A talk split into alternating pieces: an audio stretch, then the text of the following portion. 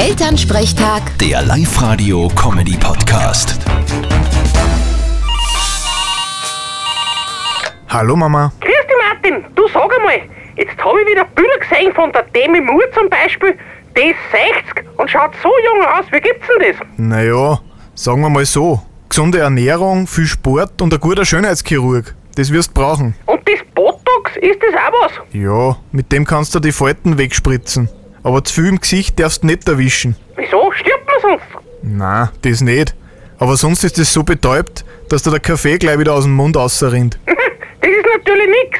Aber ich werd mir mal erkundigen, was man vielleicht machen kann. Weil jünger ausschaut, das wäre halt schon nicht schlecht. Da wisst ihr einen Trick. Aha, was denn für einen? Zieh dir eine Windel an und nimm einen Fopper in den Mund. Da schaust dann gleich 60 Jahre jünger aus.